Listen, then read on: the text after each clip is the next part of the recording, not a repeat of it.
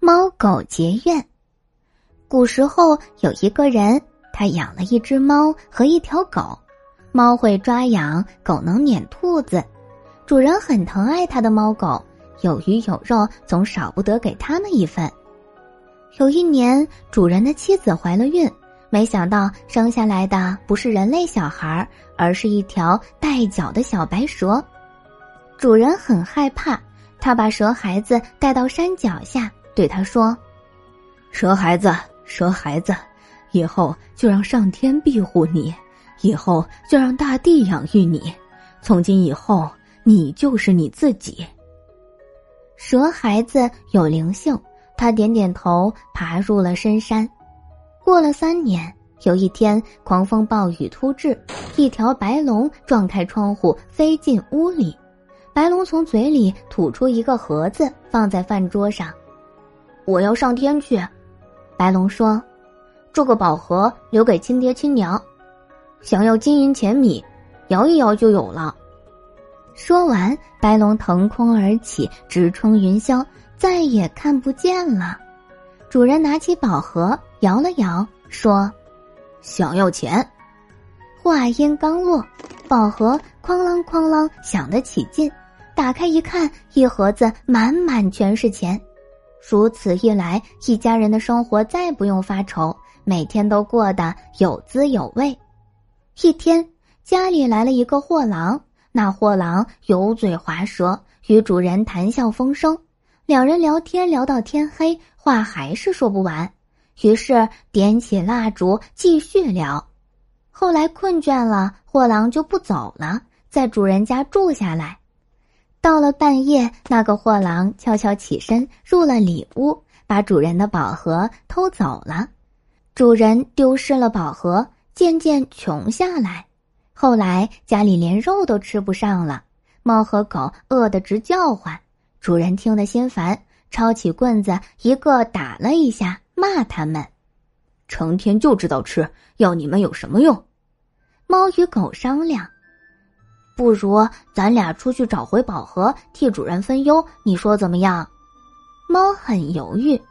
外头天大地大，满世界找一个小盒子，不是大海捞针吗？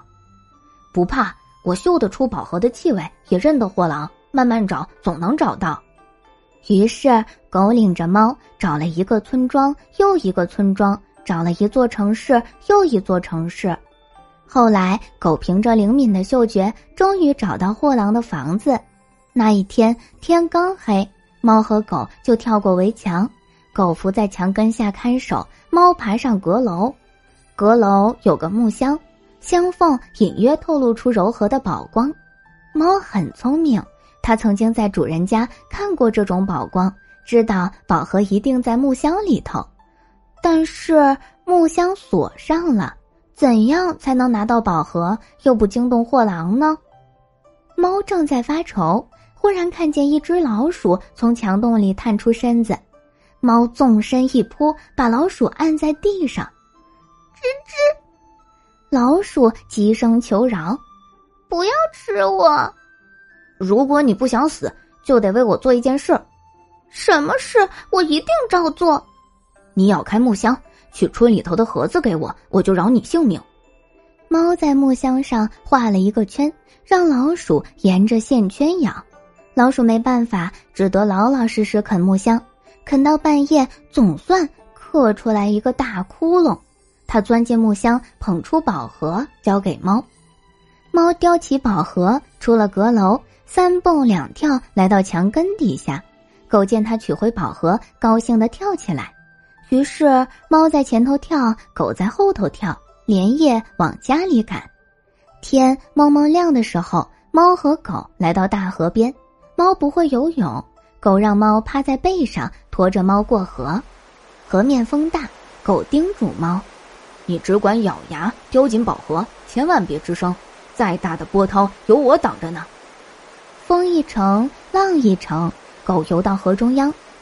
这时。一条桂鱼浮出水面，游到猫的身边。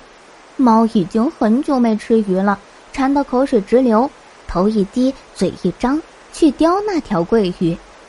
这下可好，扑通一声，宝盒掉进河里，沉落水底。猫怕狗责备，不敢吱声。好不容易游到对岸，猫从狗背上跳下来。狗说：“宝盒呢？”刚才在河中央看见条桂鱼，宝盒不小心，不小心掉水里了。哎呀，馋嘴鬼，害得我前功尽弃。狗埋怨着扑上去，对着猫又打又咬。猫一弯腰，钻入了芦苇丛。狗没有办法，只得潜入河底寻找宝盒。可是，一次没找着，两次没找着，足足找了一天一夜。宝盒还是没有找到，狗没有放弃。第二天太阳升起，他再一次潜下水底，这一次终于找到宝盒了。原来水底有一只红色的大螃蟹，宝盒正被它紧紧抱在怀里呢。狗勇敢地冲过去，一口叼回宝盒。螃蟹急了，张开两个大钳子，狠狠夹住狗的后腿。狗不顾疼痛，一边往岸上游，一边甩腿子。后来总算把螃蟹甩掉，把宝盒带上岸来。猫见狗找回宝盒，连忙窜上来：“狗呀，你辛苦了，你真是大英雄。”猫，我累坏了。狗筋疲力尽，他把宝盒交给猫保管，一头栽倒在烂泥里。我得歇一歇。这一歇可好，他呼噜呼噜打起鼾来。狗睡熟了，猫见狗睡得香，就独自叼着宝盒跑回主人家邀功。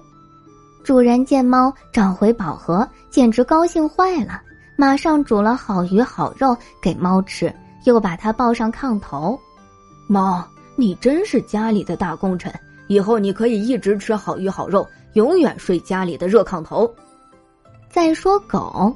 它常常睡了一觉才醒来，它站起身，伸了个懒腰，往烂泥打了一个滚，一瘸一拐跑回家。主人见狗浑身烂泥，身上还滴着脏水，脚一扬，把它踢出门外。没用的坏东西，蹲门外去。就这样，猫得了主人的宠爱，天天吃肉睡炕，有时还能跳到主人怀里撒娇。狗就只能蹲在门外为主人看家护院，受风吹日晒，吃残羹剩饭。有时吃不饱，只好吃屎充饥。狗受了冤屈，当然气不过，一见猫就龇牙咧嘴追着咬。猫自知理亏，所以见狗就躲，它连大门都不敢走，出入要跳墙头。一直到现在，猫和狗还是一对冤家。今天的故事到这里就结束啦，明天还有新的故事等着你们哦，小朋友们晚安。